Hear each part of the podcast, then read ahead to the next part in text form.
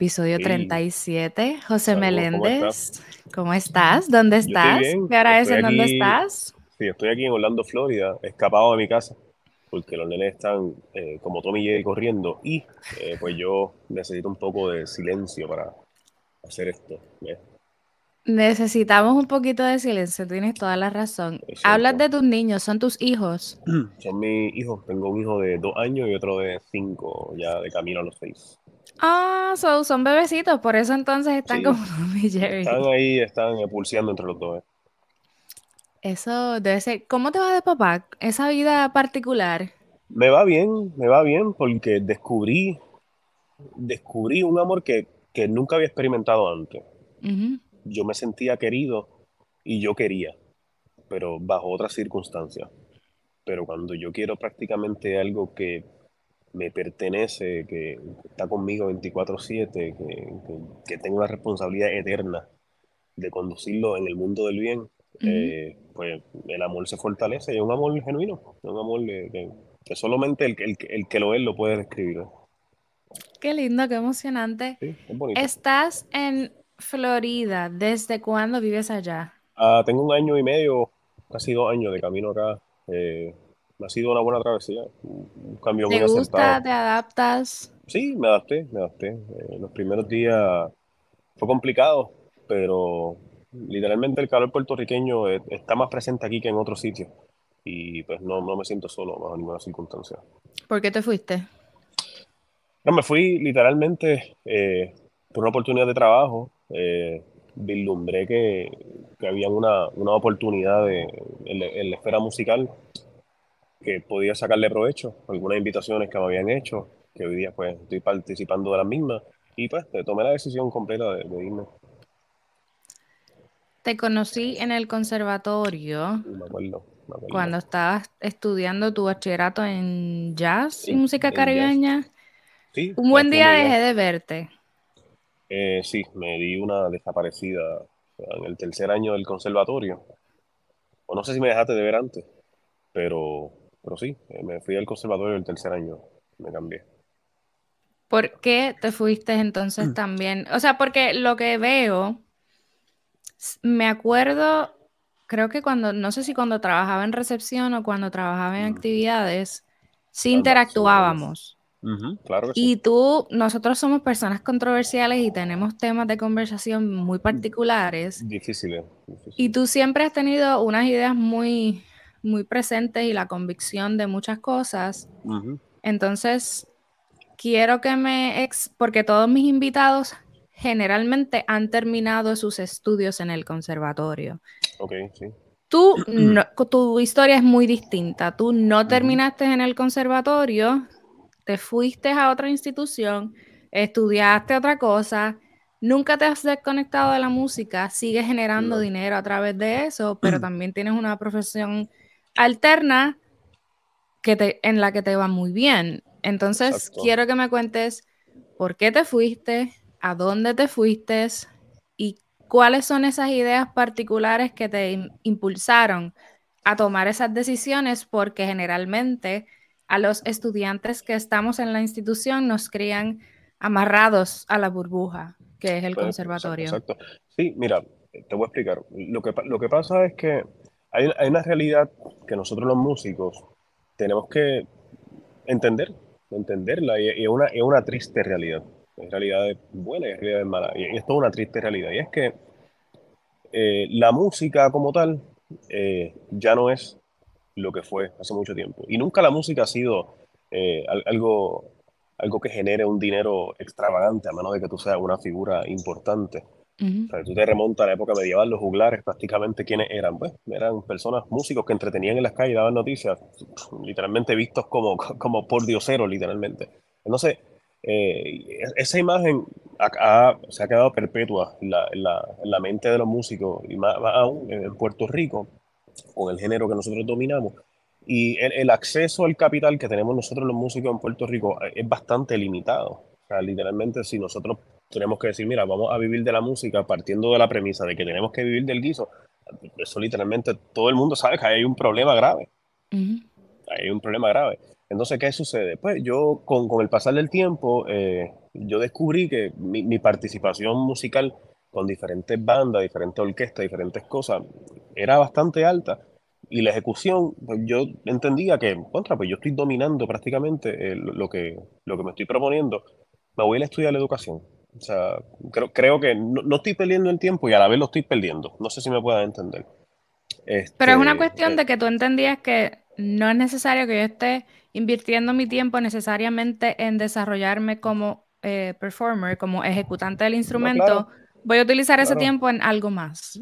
Claro, claro, porque yo decía, contra, pues, ¿qué, es lo que queda aquí? Un recital. O sea, yo hago recitales todos los, todos los fines de semana con diferentes bandas. Yo creo que es más complejo de lo que puedo preparar en un recital universitario, literalmente. Yo sé decidirme para, para, para, la Universidad Interamericana y ahí estudié educación con ciencias políticas y, e historia. Y pues, eh, no, me, no, no, me divorcié de la música, al contrario, me, fortalecí más con el lazo de la música y, y, y, al sol de hoy, pues, hago eso 100%, me encanta y también hago mis otras cosas, ¿ves? Y entonces, ¿qué crees que te destaca o te identifica o te separa de la masa el no necesariamente haberte enfocado en solamente estudiar música. Sí, bueno, lo que pasa es que eh, eh, no, o sea, no me separa. Eh, literalmente estamos todos en el mismo charco, o sea, todos los músicos. Pero a mí me gusta siempre tener una base, tener una base sólida, tener también tiempo para yo hacer lo que quiero. Ahora yo estoy en un lío haciendo un proyecto musical que me está comiendo los huesos porque, o sea, son muchas cosas a la misma vez y pero nada, seguir hacia adelante, no quitarse de la música nunca, jamás en la vida. Si es lo que te gusta, no, eso no va a pasar. Y nada, pues seguir con tu trabajo formal y echar para adelante, no, hay de otra. Diversificaste tu enfoque y fuiste y estudiaste otra cosa. ¿A qué otra profesión te dedicas además de ser ejecutante de la música? Bueno, yo di clase de música, ¿eh? yo hago todo mediante la, mediante la educación, ¿tú me entiendes?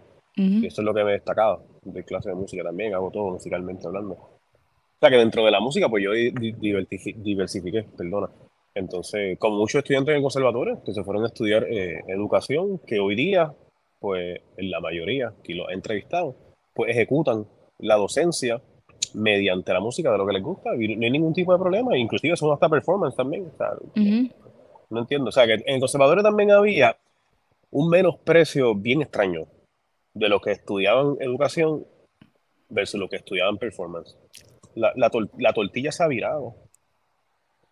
Hay mucha gente encerrada en la casa que estudiaron performance. Es más, hay gente que no están ni tocando y están desaparecidas por ahí haciendo otras cosas. O sea, no, y viceversa, los que tocaban clásicos, esos son hitos mentales y estupideces. Que realmente nunca, nunca yo he considerado este eh, un statement válido. ¿eh? Esa es la, la pluralidad de la música. Mencionaste que estás trabajando sobre un proyecto. ¿Es algo que puedes compartir ahora no, claro, no, hasta que no se termine? No, por supuesto, sí. Eh, monté una banda eh, con excelentes músicos. Inicialmente, eh, era, yo quería que fuéramos cinco músicos, pero dada la música que yo quiero hacer, ya no podíamos ver nada. O sea, literalmente parecíamos pulpos. O todo el mundo haciendo muchas cosas a la vez y fui añadiendo poco a poco hasta que llegué a nueve músicos y conmigo diez yo dije, mira, no puede pasar nada porque si no tengo que buscar a, un maestro para que dirija la banda, ¿tú me entiendes? Y no puede ser más nada, acuérdate que también hay que pagar. Entonces, pues sí, eh, es una banda de timba cubana, eh, de lo que yo estuve haciendo muchos años ya con, con mi amigo Juan José y San Juan Habana. Esos fueron, yo creo que mis, mejores momentos musicales allá en Puerto Rico, la escuela más grande que yo tuve, literalmente. Entonces, pues acá estoy haciéndolo con un sinnúmero de músicos espectaculares. Ya hicimos en, Full Sail, en la Universidad de Full Sail, hicimos audio video bien chévere de cuatro canciones, dos de ellas de una de Alain Pérez, una de Isaac Delgado y dos temas originales míos. Y uno de Carlos Nevares, perdón. Entonces, nada, espectacular todo. Espectacular. Carlos Nevares estuvo aquí. De Carlos Nevares un caballo, donde quiera que lo pare. Escribe lindo. ¿Cómo todos tus músicos son puertorriqueños? Pues no no, no todos mis músicos son puertorriqueños. Tuve la dicha de encontrar músicos, colegas que tocamos juntos, inclusive en San Juan Habana, y dominan el estilo, eh, y los conseguí. La Michael Lago Marcini, que es un excelente drummer, eh, pero también tengo músicos venezolanos, colombianos y cubanos. ¿Cómo se da el momento de ejecutar y de crear un repertorio cuando no necesariamente estás trabajando con tus amigos o no necesariamente estás trabajando con gente de Puerto Rico? Eh, bueno, he tenido que introducirlos. Mira, este es el estilo que a mí me interesa hacer. Este, escucha bien esto que está pasando, escucha bien este estilo, escucha bien eh, este género, es nuevo para ti, pero lo puedes dominar porque tiene, la, tiene las destrezas full para hacerlo. Así que no todos tus músicos son puertorriqueños. Mencionaste que son de dónde. No, son, bueno, tengo uno venezolano, uno colombiano, eh, tengo uno cubano también. A veces está, a veces no está, porque está jorado haciendo muchas cosas, es mi amigo. Y los demás puertorriqueños. Y es retante, es interesante, es complicado, es fabuloso. ¿Cómo, ¿Qué opinas tú de interactuar con otro tipo de músicos que no sean puertorriqueños? ¿Qué les suman eh, al proyecto? Es, prácticamente una, una, riqueza musical, una riqueza musical porque la manera de ellos, de ellos ejecutar la música que yo quiero hacer es completamente distinta. Eh, yo siempre he dicho que en Puerto Rico no se toca como se toca en otros lados. El ambiente musical en Puerto Rico es bastante intenso a la hora de hacer la música, ¿ves? Eh, pero se puede, no hay ningún tipo de problema. Mira, hay un, eh, hay un pianista eh, venezolano, que se me olvida el nombre ahora, que es un gran pianista, y domina la timba una cosa que lo que mete es miedo. Miedo es lo que mete. Y literalmente es cuestión de estudiar el género. Se puede estudiar. No hay, no hay lío con eso. En, allá en donde estás, ¿cómo es la dinámica de trabajo musical? ¿Cómo, se vende? ¿Es un espacio geográfico gigantesco? Yo sé que de la misma manera hay una diversidad de proyectos musicales increíbles. Eh, no sé si es un asunto de, tiene una gente, de ustedes tienen que ir a presentar eh, la música a los lugares en donde tengan que ir, si todas las presentaciones son en un teatro, ¿cómo funciona el negocio fuera de Puerto Rico? Mira, aquí aquí en Orlando eh, prevalece mucho lo que son los eventos corporativos. Eh, son los eventos donde, bueno, los americanos eh, crean diferentes tipos de bandas para eventos corporativos y como aquí hay mucha corporación, mucho negocio, o sea, se mueve bastante de esa manera. Es lo que equivale en Puerto Rico a lo que está la superbanda, cuenta regresiva, esos tipos de música así, que tocan en eventos corporativos y fiestas grandes. Pero también lo aquí los festivales no se dan mucho como se ve en Puerto Rico. En Puerto Rico hay un festival de la chiringa hoy. eso jamás se va a dar aquí. o sea, estamos hablando de todos estos eh, eventos en los municipios de Puerto Rico. Claro que O sea, no hay tipo fiesta patronal, la festival de la pana, el festival de la chiringa, como tú dices. No, eso no existe aquí. Aquí lo que existe son las fiestas de la Sanse, la calle Orange, eh, diferentes actividades, ¿ves? Eh, festivales hindúes, pero no, no hay timba en festivales hindúes. E, entonces aquí lo que hay que hacer es, eh, en muchas ocasiones, llegan artistas como el maestro Nino Segarra, que yo lo acompañé hace como tres meses, llegan eh, Papo Sánchez, diferentes bandas, diferentes, diferentes cantantes, y se forma una orquesta para acompañarlos. eso, son, eso es lo más que prevalece aquí. Entonces, pues, el proyecto que estoy trayendo aquí a Orlando es literalmente un proyecto de, de timba cubana, de salsa y timba, que por lo menos más timba que salsa. Y, es algo que no existe en estas esferas, por lo menos en Central Florida no hay nada de eso. Entonces estamos pulseando ahí a ver qué sucede, ¿eh? cómo, cómo, la cosa va a caminar, con cuál va a ser el feedback de la gente con, esa, con ese tipo de música eh, y cómo va a ser el recibimiento.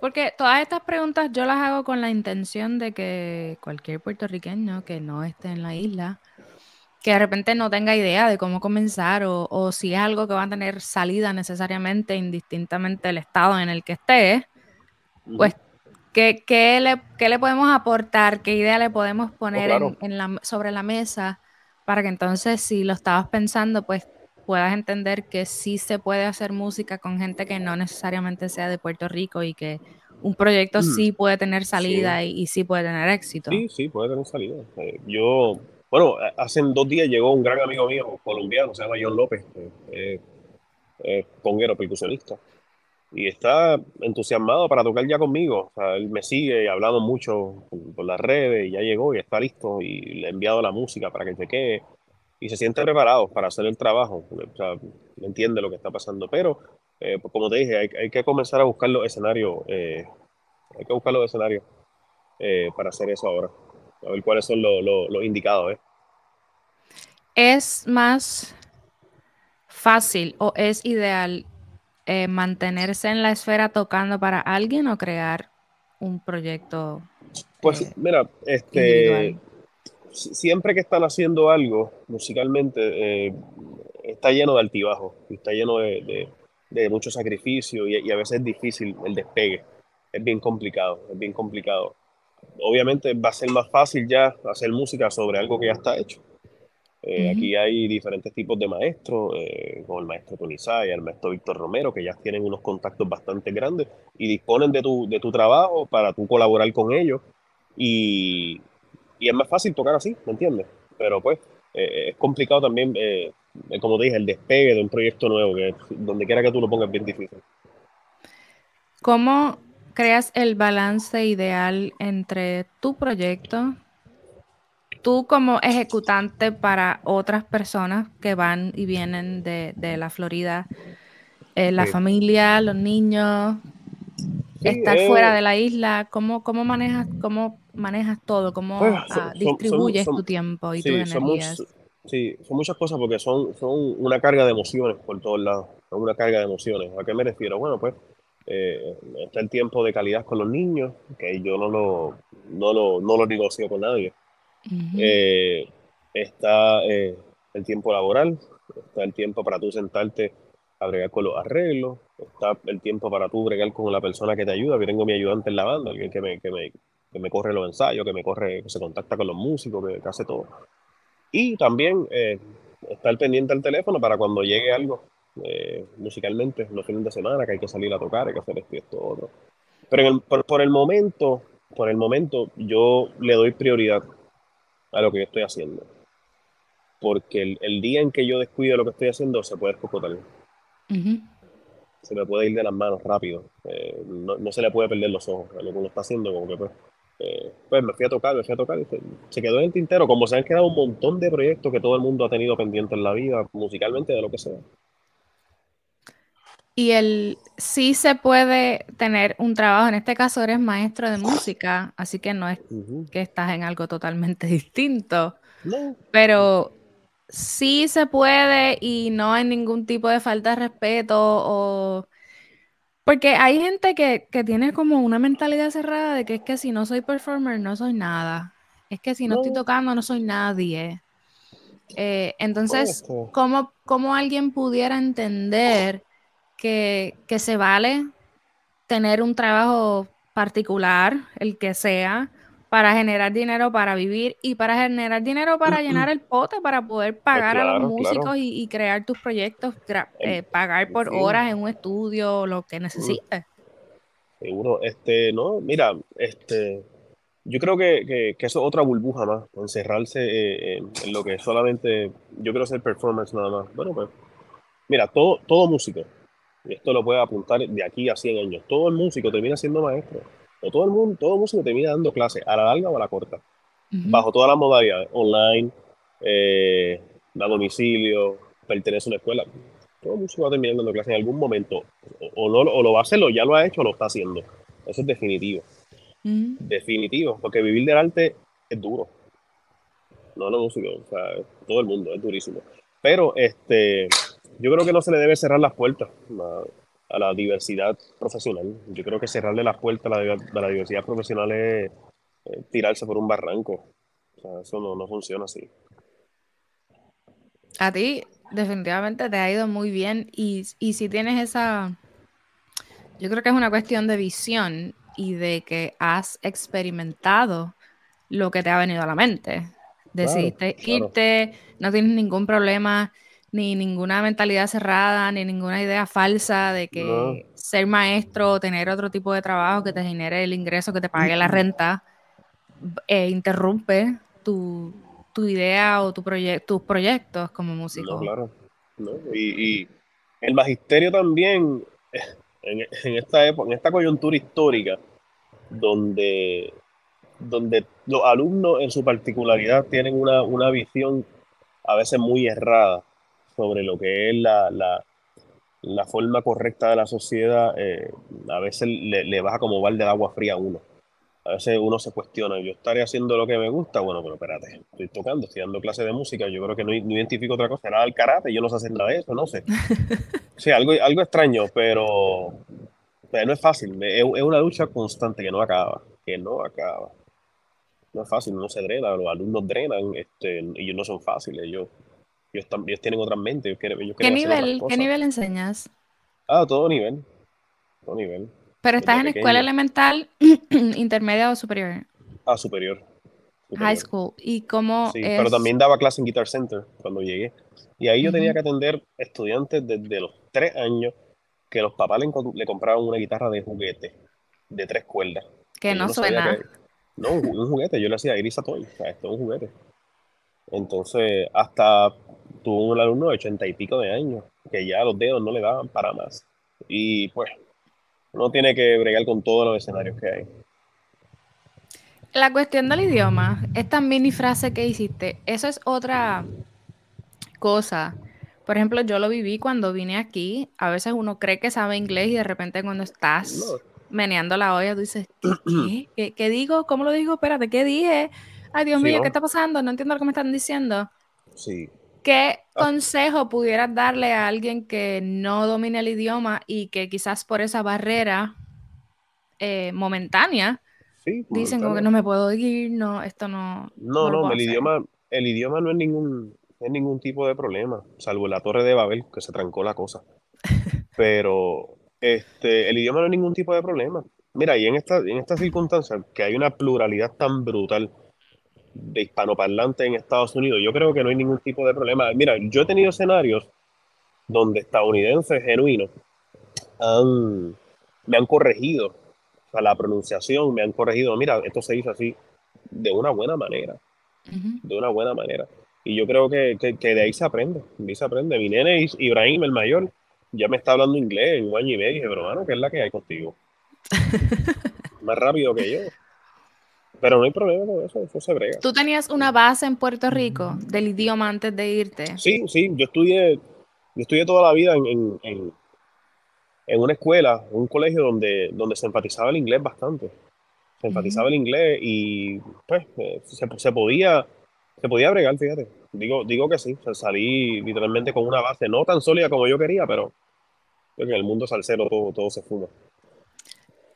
Recientemente estaba teniendo una conversación en el trabajo y me preguntaron si los puertorriqueños son ciudadanos y se pueden montar en un avión y llegar a Estados Unidos cuando quieran.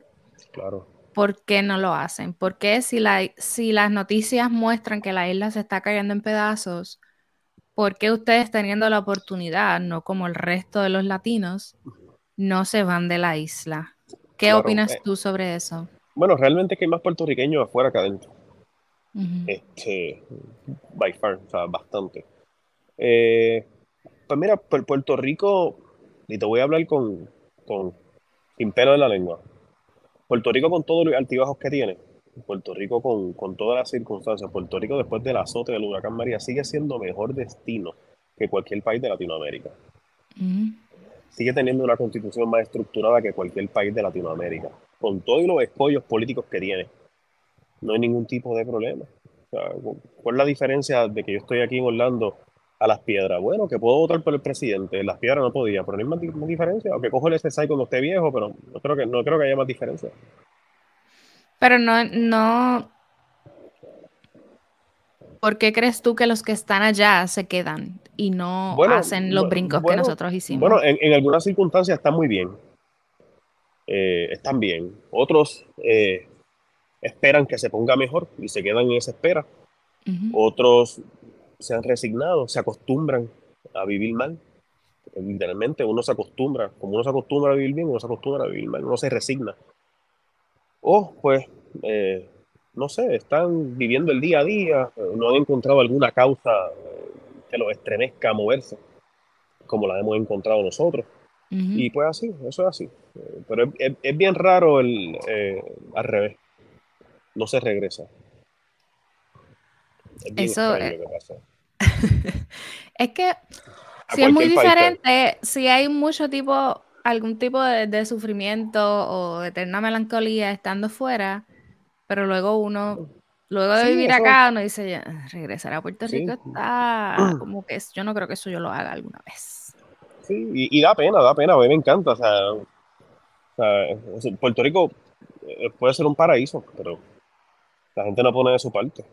Pudiera ser un paraíso, un paraíso que, olvídate de eso, pero hay que, eh, posteriormente hay que ajustar algunas cosas en la vida eh, como individuo, en el colectivo, y pues, este, hasta que eso no pase, la cosa no va a cambiar. Y esta, cuando vivías en Puerto Rico, ¿viviste algún papelón, escándalo, disturbio? Situación particular que marca tu vida como individuo o como músico. no, donde quiera que me paro vivo un papelón y yo creo que es parte de la vida como músico. Se ve aquí más que en otra, en otra esfera. Pero sí, en Puerto Rico tuve un sinnúmero de papelones, entre ellos, eh, bueno, el papelón lo hice yo, eh, quedar mal musicalmente, eh, que no me llamen más de esa banda para tocar, que todo el mundo me pele, por un error que cometí, eh, que se desaparezcan después que uno hace un guiso y no te paguen, que te paguen menos de lo que te dijeron. Eso, no acaba. ¿Y ese tipo de dinámica se da en Florida? Oh, claro, y peor. o sea, que no importa dónde estés, va a pasar. es una cuestión de, de, la, eres un eterno, música. Eres un eterno juglar que se desplaza por el mundo. Entonces, sí, yo tuve un papelón el otro día, bien terrible. yo fui a tocar en una iglesia en un evento de Navidad bien grande. ¿Qué sucede? Eh, el individuo me dijo que íbamos a cobrar una vez terminamos los tres shows, eran tres días consecutivos, jueves, viernes y sábado. Entonces íbamos a cobrar el sábado por la noche, los tres, los tres eventos. Era una buena partida. Eh, ¿Qué sucede? Que cuando nos bajamos de la tarima, el tipo nos dice, mira que van a cobrar el miércoles. Y yo, pues mira, eso no fue lo que acordamos, pero dale. Cuando llegue el miércoles, me dice, mira hermano, que me entregaron el cheque hoy pero se tarda dos o tres días laborables en cambiar. Y dije, rayo, ¿no? O sea, tú no tienes, no tú tienes cuenta en Singapur o algo así. Entonces, no, bien, un misterio terrible, un misterio terrible. Y yo le dije, y yo le dije, pero tú sabes cómo soy yo. Y dije, mira, yo necesito el dinero. Y, y no es porque, y, no es porque me estoy muriendo. Es porque, o sea, a la hora en que yo ceda mi palabra, se, se desborona todo en mí. O sea, mi palabra es la misma hoy y siempre. O sea, lo que acordamos, a menos de que haya una situación bien terrible que se considere. Pero si tú no me pagas ese dinero, yo te voy a tener que poner redes sociales, pero bueno. Voy a poner una foto tuya. Yo, me la paga. Porque a mí me conoce mucha gente aquí y a ti te conoce mucha gente aquí. Pues tenemos que resolverlo de alguna manera, porque yo no voy a pelearte. Apareció el dinero, me lo envió por cel. Bajo amenaza, porque de otra manera no va a funcionar. Porque es que, no, porque chica, o sea, es un trabajo, o sea, que son tres días de un guiso pues viene, ¿sabes? Son casi tres horas, con unos intermedios de casi hora y media, para que tú me vengas a estar posponiendo mi salario. Chacho, no, eso no va así. Eso, ¿Y por qué tú crees que... qué pasó? ¿Estaban buscando la manera de nunca pagarte? Sí, bueno, era, una iglesia, este, era una institución que yo no, creo que se iba a negar a pagar, pero yo creo que, no, quiero llegar a a difamación, porque eso no es lo que hay. Pero yo creo que, que recibió la chachabucha adelante y después quería resolver. ¿Entiendes? Eso, eso pasa. Y cuando mencionaste que sí te pasó que cometiste algún error en Puerto Rico y eso oh, wow. Eh, quedaba como sí, sí. en la boca de todo el mundo y de repente ya no te volvían a llamar. ¿Qué, ¿A qué tipo de errores te refieres? Bueno, que me escocote musicalmente la tarima, eso le ha pasado a todo el mundo. El que esté libre de ese pecado, que me llame. Por eso le ha pasado a todo el mundo, que se escocote. Y pues, este, me, pasó. Es que se escocote means que estoy tocando y hice un forro, me lo toqué mal, me crucé, algo hice mal. Que, que se te vaya la guagua leyendo un papel de música y que la banda se vaya para allá para el mambo, que se yo, bien lejos, y tú todavía estés pensando en cómo salir del coro, yo creo que, yo creo que eso es literalmente para tirarte. Pero pues, este, eh, se comprende, se comprende, y, eso es una de las vergüenzas más grandes que le puede pasar a todo músico, y a todo músico le ha pasado. ¿Cómo se sale de ahí? Uy, horrible. Porque, ok, por ejemplo, en esa agrupación, pues ya no te llamaron, dijeron, ok, esta persona no, eso no funcionó, but next. Este, este, no sabe. Pero en, en, el ambiente, porque eso puede ser Eso te pues, puede destruir un simple error Claro, en cualquier, en claro. cualquier um, profesión realmente, pero Claro, claro. Pero en esto de la música, sí, porque es un, es un error altamente palpable, ¿eh? auditivo y que molesta. No es lo mismo a que se pierda el conguero que meta tres golpes de más, a que el bajista coja la armonía y la destruya en dos por tres. Eso está fuerte. el bajista es como que demasiado fundamental, ¿no? No, el, baji- el, baji- el bajista es como, el bajista es como coger una columna y meterle a marronazo y si la tumba se cae la banda a pique. A nivel de tempo, armonía, ritmo, todo. Esa es la cuestión. Perdiste ahí, pero ganaste algo al final del día. Sí, seguro, siempre se gana, siempre se gana. Y uno con mucha humildad, uno acepta los errores. El día en que uno, el día en que el error a uno no lo estremezca, yo creo que la soberbia está secuestrado. Eso está profundo. Sí, sí, y, es, y es lo que he vivido, he vivido. La soberbia es terrible y en la música peor. Mm, Porque, hay otra cosa más que te voy a decir, hay, hay veces que yo, lo, yo hice este comentario el otro día, tuve que borrarlo porque me, me cayeron moscones. Pero hay, hay veces, uno, uno, el músico reconoce cuando da el grado. Eso uno lo reconoce. Entonces, eh, a veces aparentar que uno es caballo cuando no lo es, es que estás dentro de las garras de la soberbia, atrapado, pero literalmente un despojo lo que necesitas. Y no has tenido nadie que te ayude. Y eso, eso requiere ayuda. Eso, eso, se, eso se ve. Yo lo estoy viendo a cada rato. A cada rato. Pero nada, que metan mano por el bien de la música que toquen. Nada, todo el mundo tiene derecho a hacer lo que quiera. ¿Y cómo, cómo te curas de, de las garras de la soberbia? ¿Cómo puedes escapar? ¿Lo mencionas bueno, di- porque el- lo el- identificas o porque lo Claro. viviste alguna vez? que todos lo hemos vivido, todos lo hemos vivido, y es la naturaleza pecaminosa del hombre, de querer siempre eh, ser una estrella, de querer siempre sobresalir, brillar, cuando literalmente somos simples aprendices, eternos aprendices. Entonces, pues, uno tiene que aceptar eh, los errores con mucha humildad. Mira, realmente te- tengo que meterle más, tengo que bregar con esto. Yo le llamo eso introspección, ¿no? Contra Ujú. esto no solo. uno- mira, uno de, los, uno de los ejercicios que más me funcionan a mí es que todo lo que yo hago, sea ensayo, sea practicar en casa, sea yo lo grabo. Lo grabo en el teléfono y después me voy a la guagua y lo escucho como un oyente regular. Y digo, diablo, este tipo está metiendo pedras, está el garete, me he escuchado metiendo cosas que no van y yo lo corrijo, yo espérate. O sea, si yo, yo me estoy escuchando, a lo mejor no, no lo percibo cuando toco, pero cuando lo escucho acá, eso, ese es el feedback que la gente tiene, esa es la, esa es la impresión, no, así que corregirlo. Y pues va de esa manera, o sea, intentar buscar la perfección, pero sin caer en la soberbia. Eso, eso puede ser muy complicado para muchos. Sí, no, es complicado, inclusive para mí, esto es algo que yo me estoy este, eh, proponiendo ahora hacer. Antes, antes yo pensaba que cualquier nota que yo daba estaba fuera de liga. Tacho, la metí bien dura. Mierda, eh. No la metiste en nada. Descocotaste. Y fue con esos pequeñitos, con esas pequeñitas escogotas que entonces pudiste mirarte al espejo y reconocer en lo que tenías que trabajar o tuviste algún mentor o alguna persona de confianza sí, que te dijo, sí. eh, eh, ¿cómo vamos a trabajar con esto? Y mira, allá en Puerto Rico, allá en Puerto Rico yo tuve dos individuos, bueno, tres individuos, tres individuos. En orden cronológico, fue el maestro Eddie Gómez, que no sé más de él. Una vez Eddie Gómez, yo estaba tocando y Eddie Gómez me dice, mira, imagínate que tú estás, yo estaba tocando y metiendo muchas notas. En, en los masterclass que él daba individual, metiendo muchas notas, y una vez Eddie Gómez me dijo, mira, imagínate que tú estás caminando por una plaza, esto no se me olvide, se lo cuento a mi estudiante, y tú ves que hay un árbol y el árbol tira una flor. ¿Eh? La gente va a decir que esa flor es bellísima, espectacular, lindísima, la, sorprendió el árbol. Y a los dos minutos el árbol tira otra flor. Pues sigue sorprendiendo. Pero que de momento el árbol empieza a florecer de la nada. Pues perdió el encanto, normal. Eso es lo que tiene que pasar musicalmente contigo. Cuando tú estás tocando, evita intentar sorprender a la gente, con, como le decimos a los músicos, floreteo. Los Ujú. músicos le dicen así. In- in- intenta evitar eso.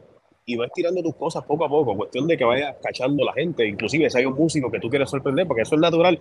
O sea, uno se pone como el pavo real cuando hay otro músico. Este, pues, poco a poco. El otro fue Pedro Pérez. el maestro Pedro Pérez, que hace tiempo, Bello. hace tiempo no sé ese tipo, yo creo que ese tipo es la, la meca de la sabiduría musical. Pues Pedro Pérez me dijo, mira, mano, less is more siempre, menos es más. Pues yo sufría de ese problema, que tocaba muchas notas de más, muchas notas de más. Entonces Pedro Pérez me dijo, mira, less is more, toca menos, sencillo, y bailalo, vacílatelo. Coge el dándelo y ponle la clave, y vacílatelo ya. Increíble. Y me funcionó, me funcionó, me, me corrigió, eso estaba como que muy esbolado. Y el otro mentor mío, que todavía es mi mentor, es Juan José y Juanchi. Que Juanchi yo creo que me llevó al camino correcto que yo quería. Ujú. Musicalmente me dio las herramientas, eh, musicalmente me enseñó el sabio arte de escuchar. Porque es un arte, nadie quiere escuchar.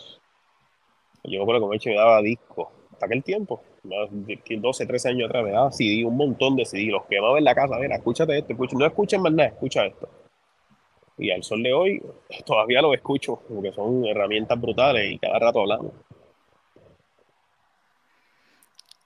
Mencionaste a estos tres mentores que te ubicaron cuando lo necesitabas.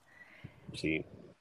Cuando lo necesitaba. Esa, esa, ese hambre de impresionar Mm, era una cuestión humana de voy Claro. creciendo, estoy en este ambiente, estoy entrando, estoy Sí. conociendo a estas personas, claro. o era como que una cuestión que siempre estuvo en ti hasta que ellos te agarraron por la mano y te dijeron No, ¿qué eh, eh, si-?" es, eh, es siempre ha sido algo para con lo que uno tiene que luchar. Uno tiene que Ujú. luchar. Eh, yo cuando, cuando estoy con mi banda, obviamente yo quiero impresionar.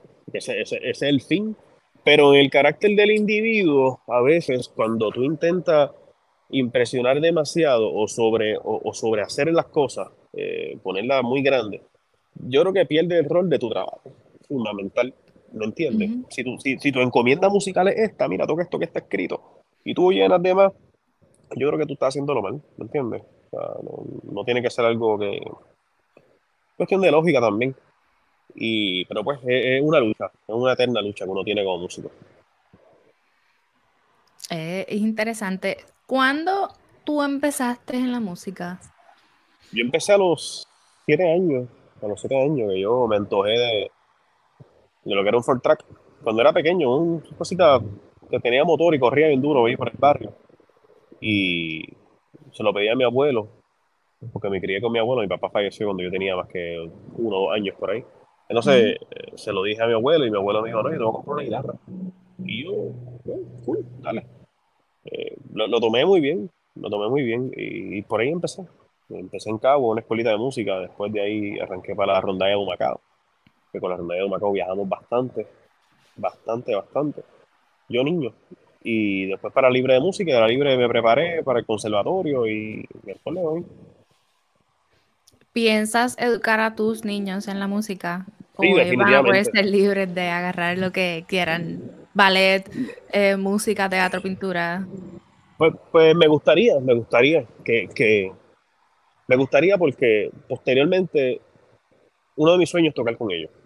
Mm, Ellos van a elegir prácticamente eh, qué les gusta musicalmente, qué les gusta artísticamente. Eh, yo los voy a encaminar y les voy a hacer el ofrecimiento. Yo, mira, tienen a papá, que papá puede ser un buen recurso para ustedes. Me oyen, este, tienen un buen trasfondo, me han escuchado toda la vida. Eh, ¿Qué te parece? ¿Te gusta? Vamos a empezar. Yo conozco gente que te puede dar buena clase, porque yo como papá soy pésimo maestro. Este, pésimo. Serías demasiado, demasiado rígido y exigente. Eh, no sé, porque es que eh, no sé, sería crear una nueva estructura en mi casa con ellos. Entonces, eh, no me van a ver nunca como maestro. A lo mejor me ven como un, como un buen modelo, eh, pero no como maestro. Estoy huyendo del sol. Este, me ven como un buen maestro. Digo, un buen papá, no, no como un, un maestro como tal. Y tengo unos maestros aquí que son mis colegas que yo, yo se los dejaría mi confianza. ¿Qué de la vida de maestro como tal? Es algo a lo que Eh, te has tenido que adaptar, porque también la educación musical en fuera de Puerto Rico es muy distinta a lo que nosotros conocemos y Oh, no sí, venimos sí. de ahí. O sea, Mira, tenemos que ser maestros y educar de cierta manera que a nos, de una manera que a nosotros no nos educaron. Así que, tú lo dices desde el punto de vista musical. Mira, la educación en Puerto Rico, musicalmente hablando, yo no he experimentado otro tipo de educación musical fuera bueno, Estados Unidos, pero, pero para mí, la educación musical en Puerto Rico es de primera, de primera. Yo creo que las instituciones educativas que producen los mejores músicos que yo conozco en mi vida son las escuelas libres de música.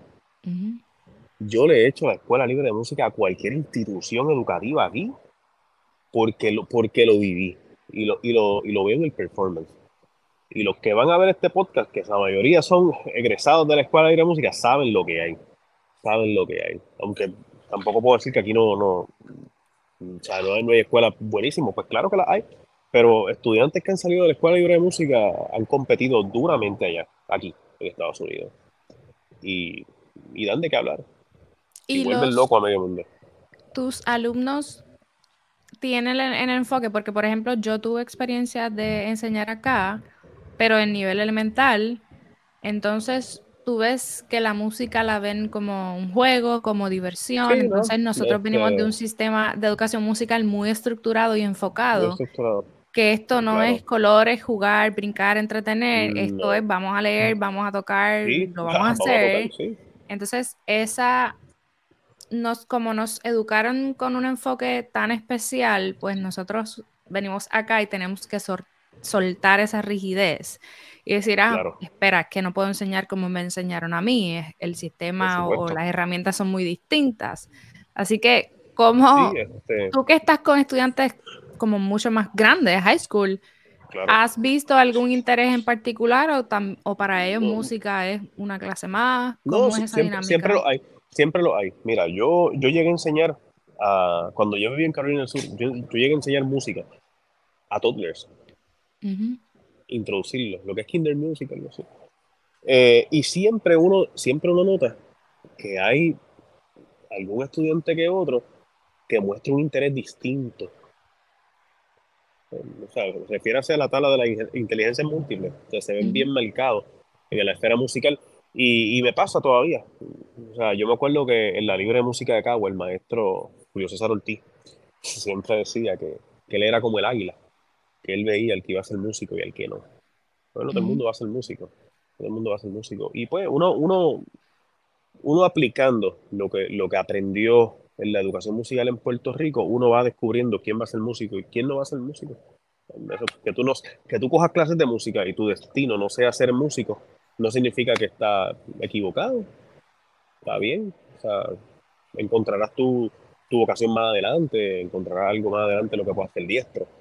Pero pues hay, que, hay, que, hay que dirigir una clase musical eh, no especializada en que todo el mundo va a ser, un, va a ser músico profesional. Bueno, cubrir una expectativa y, y, que conozca la belleza de la música. Y después de ahí se van a dividir los que sí son músicos y los que no. No hay ningún problema con eso. ¿Tú diriges una banda como tal en la escuela o simplemente das música general? No, música general. Música general. Lo, que, lo mismo que hacía cuando daba en Guitar Center buenísimo. Me gustaba esa experiencia. Ya no estoy ahí, pero era muy bueno. ¿Y en tu escuela el programa de música tiene agrupaciones que llevan a viajar? ¿Cómo es la dinámica de, en la escuela en donde tú estás? Eh, no, no, no tienen, no, o sea, no van a viajar, nadie va a viajar, es solamente un programa. No hay agrupaciones, simplemente son los fundamentos de la música. Y se divide por bandas también, agrupaciones pequeñas. Okay. Así que no eres el único maestro en la escuela. No, hay más. Hay un, departamento grande. Hay, una escasez, terrible de maestros de música aquí en Florida. Mm. ¿Qué hay que hacer para ser maestro de música en Florida? Por si alguien quiere montarse en un avión y dar el salto y, de repente necesitan a un mentor del lado de allá. Aquí tú puedes dar clases literalmente estudiando, con algunos créditos ya convalidados, eh, que tengas prácticamente que coja un curso eh, en el estado y que esté en camino a sacar una licencia. Lo mismo que en Puerto Rico. En Puerto Rico no tienes que tener exactamente a veces la licencia para estar con el Departamento de Educación, sino que puedes estar con unos créditos ya aprobados y conducentes a sacar la licencia. O sea que sí se puede, porque por ejemplo en donde yo estoy, Dallas, si no tienes la licencia del Estado, no te dan un trabajo como maestro. En la Florida sí hay cierta flexibilidad. Hay, flexibilidad, en, te pueden poner como teacher aid como un, ayudante de maestro, y ahí la, misma, el mismo condado te va ayudando a, sacar la licencia y te echa para adelante, empiezas por ahí. Así que si hay alguien interesado en dar clases allá. y sí es muy distinto el, asunto de los sueldos. Mi mamá y mi hermano son maestros en Puerto Rico y un maestro se gana como mucho 20 mil dólares al año. Y, fuera del Estados Unidos, uno, y de hecho el maestro en Estados Unidos dice que está mal pago.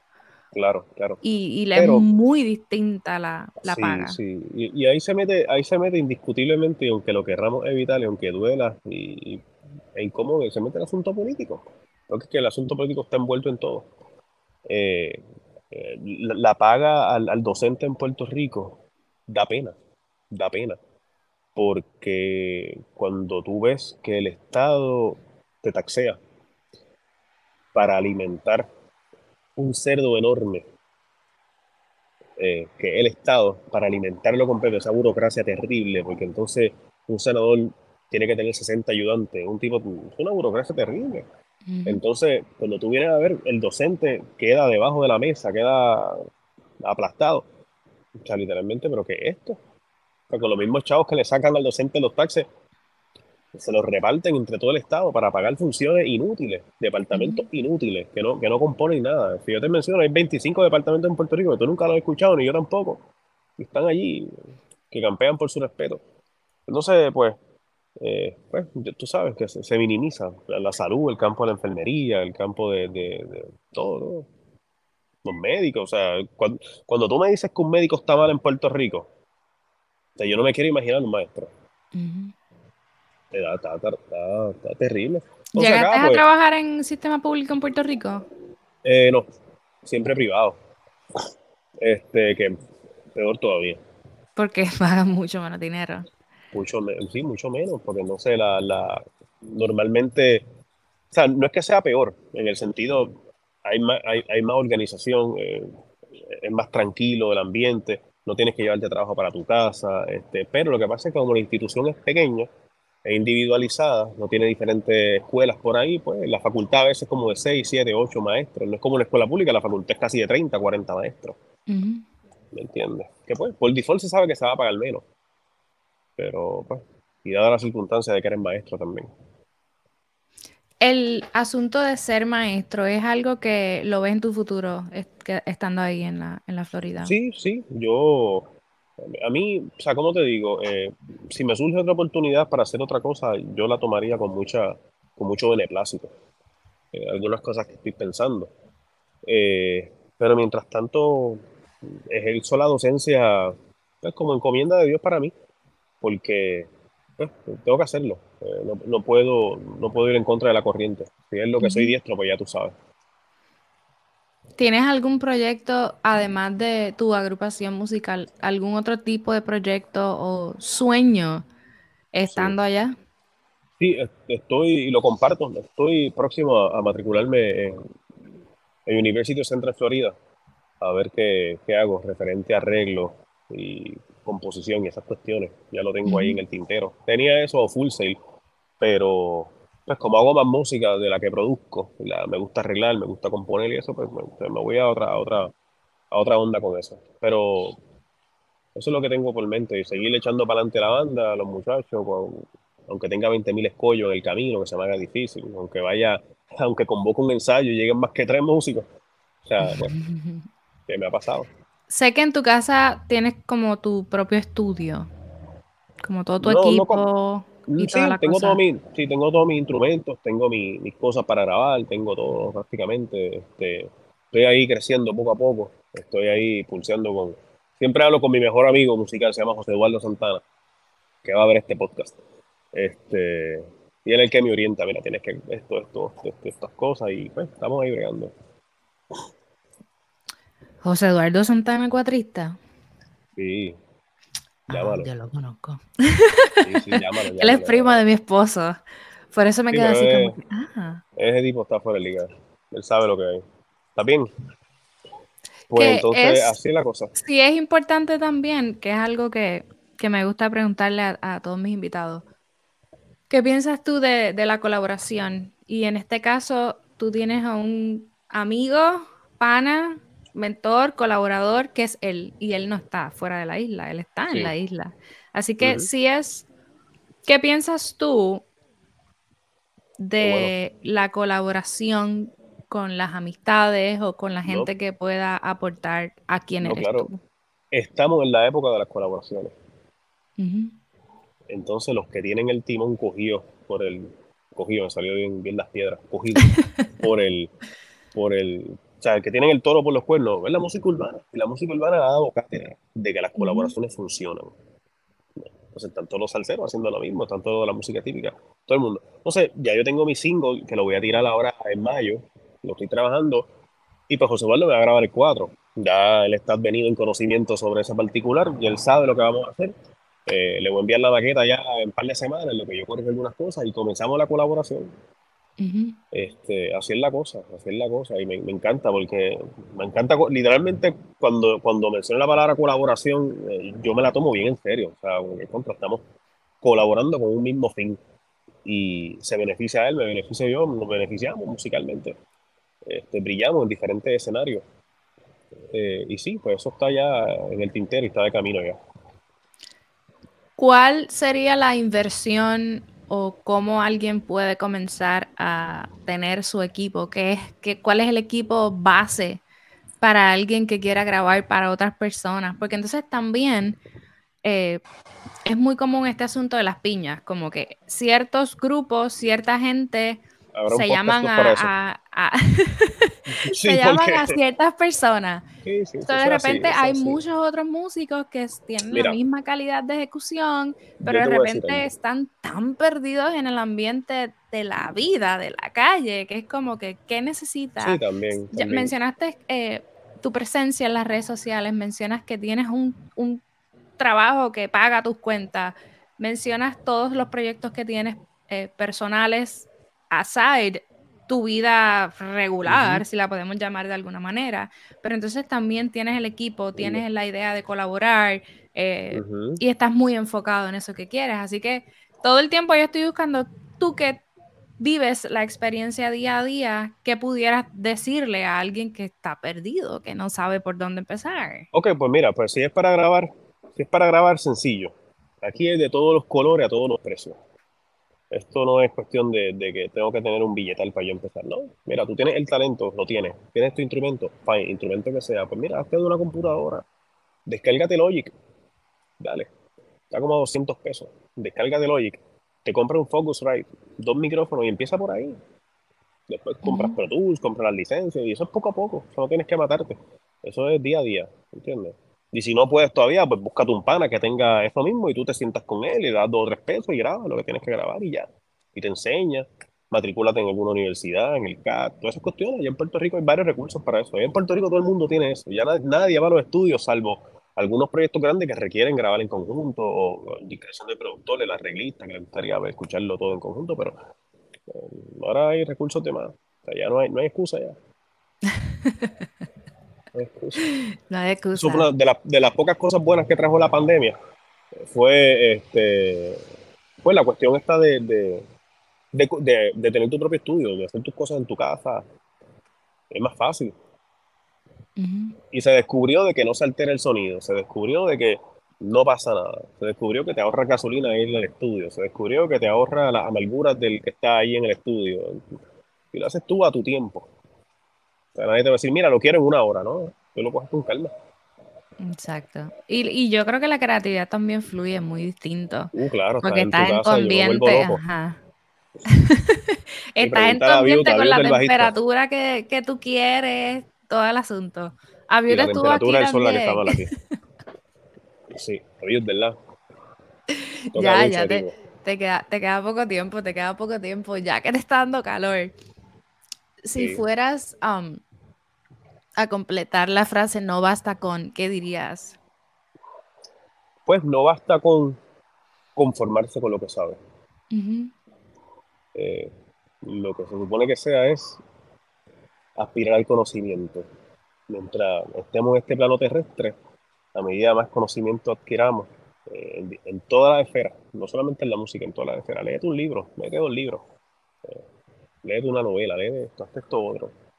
Escucha jazz. Si tú lo que tocas es clásico, escucha jazz. Si tú tocas jazz, escucha clásico. Sabes de todo, ¿me entiendes? No te limites, porque el día en que te limites te quedas ahí. Y a lo mejor el círculo se cierra, porque estamos en una era donde si tú no te expandes, te chupa la bruja, como decían las piedras. Y, yo soy de Macao, así que pues estás diciendo todas las frases y, me, y las siento todas en mi corazón. Yo también, yo no las dejo. Las trato de traducir en inglés y salen malísimas. No funciona. No funciona. Yo soy una persona bien apasionada y siempre voy a decir que nunca voy a encontrar la manera de poder ah, expresar lo que siento en inglés. Es muy limitado el idioma. El, inglés es para lo que necesita y manda. ¿Cuál es tu mejor cualidad? Eh, mi palabra, mi palabra y mi honestidad, porque nunca, nunca me ha gustado tapar el sol con la mano, aunque ahora mismo quisiera hacerlo, pero eh, nunca me ha gustado tapar el sol con la mano. Yo trato de aceptar la realidad, aunque me duela, aunque no me guste, aunque me hiera, aunque me saque sangre. Pero, como dice la escritura, la verdad te va a hacer libre en todo momento. Y nada, eso es lo que la verdad, ¿Y qué sería esa cualidad en la que estás trabajando o de la que careces? O cualidad, característica. Que carezco ahora mismo. Que, que, careces o no necesariamente que no tienes, sino que quisieras mejorar, oh, eh, poner, implementar. Sí, eh, mi distribución de tiempo. Mi distribución de tiempo y mi, a veces, a veces la, el delivery de mi, de mi discurso. A veces el delivery de mi discurso me ha traído problemas, la forma en que lo digo. Eh, yo sé que soy sincero, pero a veces la sinceridad al desnudo y, sin un poco de mesura y decir la verdad restraya, pues. El filtro, cariño, el filtro. El filtro, el filtro. Entonces, pues, eso es un problema también. Y a veces uno piensa que tiene la verdad absoluta. Entonces, pues, eh, hay que buscar la verdad por, por todos lados. ¿eh? Yo, como antes de grabar, te decía, ah, eh, qué bueno que estás aquí, vamos a hablar de esto y lo otro. Eh, y resalté, tú y yo somos controversiales. Uh, claro, claro, siempre. y, no, y no, hay ningún tipo de problema, yo estaba loco porque me entrevistara. en el pasado, oh, wow, qué controversial era, qué poco filtro pues, tenía. Pues, eso no es para podcast. No, pero yo soy una mujer completamente distinta y, uno madura y uno entiende y uno aprende. Yo también. No, yo no soy, no soy lo que era cuando me conociste en el conservatorio, ni tú tampoco. Hemos entendido cómo manejar el asunto y con tanto escollo que hemos visto en la calle, literalmente alguna diferencia que hemos tenido es un idiotez. Exacto. Eh, es, es interesantísimo y yo veo muy agradecida y hoy día con 33 años veo a otras personas jóvenes o mayores que yo y, y, me veo reflejada como que, wow, yo también pasé por ahí, yo también cometí ese error, yo también carecía de esa cosa. Y, y, como mencionaste anteriormente, esta cuestión de, de reflexionar y de autoevaluarse es demasiado importante hay que siempre hacer un escrutinio de los errores que estás cometiendo y ir descartando, sacando para acá qué mejoro, qué no mejoro.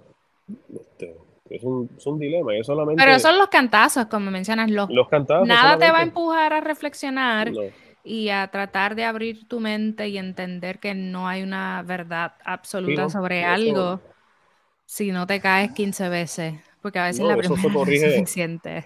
Eso se corrige a veces en la almohada, cuando pasa el día que la almohada empieza a conversar contigo indiscretamente y tú... Pero nada, no hay nada que se resuelva. Y celebrando mis 170 libras menos. Uh, antes de irnos, cuéntame eso. Bueno, me hice la cirugía bariátrica hace un año y cuatro meses. Yo pesaba 350, ahora peso 188 por ahí. Cuando yo te conocí, tú estabas delgado. Así que, ¿qué pasó? ¿Qué te hizo? No, yo estaba, cuando tú me conociste, yo estaba como a las 230. Yo creo que yo nací con 200 libras. Pero, este, sí, la comelata, hay que. Era la, vida, la vida mala del músico, de las amanecidas y, de, y de comer en la calle. Pero que ahora, ahora, ahora las tengo, pero con otro mindset. Así que sí, aumentaste de... peso y definitivamente dijiste, ok, esto lo tengo que resolver. Y yo me, desaparecí, yo me desaparecí musicalmente mientras era obeso. No vas a encontrar nada musicalmente por ahí cuando yo era obeso. Ahora que estoy nuevo, estoy como le dije a mi psicóloga, que yo me veo con la psicóloga de cada dos meses, yo volví a hacer, estoy haciendo todo nuevo. este, eh, pues, eso fue lo que me trajo la pérdida de peso, iniciativa, que me había secuestrado la obesidad, me había secuestrado muchas cosas. Eh, me chupó la alegría completamente. Eh, y, y, todas mis funciones como, como ser humano, de movimiento, de, de, calidad de sueño, todo. Y ahora estamos nuevos. Genial, me encanta. Tú también bajaste un montón de libras. Yo también bajé un montón de libras, so, yo pesaba como casi 300 libras, luego bajé 120 libras, luego tuve como 8 años puesta para el problema, eh, eh, totalmente enfocada y no aumenté como 30 libras desde que llegué a los Estados Unidos, pero los Estados Unidos se cambia la vida también. Hay que llamar a Max Rosado, que Max Rosado parece un Ken. Porque hizo ah. Ah, está de camino, está lindo el hombre. Ahora, ahora está tirándose fotos. Yo creo que ahora está tirándose fotos. Ya, la foto mía van ya mismo. Él estuvo aquí, como en el episodio 13 o 14. Cuando sí, le voy a enviar este podcast. Yo, mira, adelántalo hasta allá, no te gusta hablar. Lo crees que yo hablo, pues. Después pero tenemos que hacer un, shooting como de todos los, oh, sí, sí, los before and after, de todos los, los, invitados que hemos tenido aquí que han tenido transformaciones físicas. Sigo estando en la delantera ahí, pero espero que Max me gane. Eh, sí, porque estaba muy, bien. Estaba muy, yo estaba muy gordo, no, no, quiero ni hablar de eso. Pero mira, eh, nada. Pero gracias por compartirlo. Siempre, siempre. Como que a veces quizás alguien te vio antes de haber subido de peso y te estás regresando otra vez a ver aquí. Probablemente alguien, alguien esa parte. y alguien también quiere tomar la iniciativa de bajar de peso, pues mira, eh, que empiece por voluntad propia y si los recursos se agotan, pues que se mete un tajo en el estómago, que nadie, más, nadie muere por eso, al contrario. No pasa Te mueren de estar gordo. Exacto. Sí. Bueno, te voy a dejar porque ya el sol te está atacando definitivamente. Sí, ya tú sabes, voy a un poquito para la piscina con los nenes. está, en Florida está a casi 92 grados Allá en el norte está todavía frío hoy, ayer estaba como a 40 grados, así que hoy déjame ver en cuánto está. Estamos a 54 grados, pero con el viento azotando, así que es complicado. Aquí no volverá a estar a 50 grados hasta diciembre. Disfruta tu solcito y tu familia. Sí, con los nenos ratito. Bueno, gracias por, estar aquí y nos veremos en la próxima. Gracias, cuídate mucho. Chao.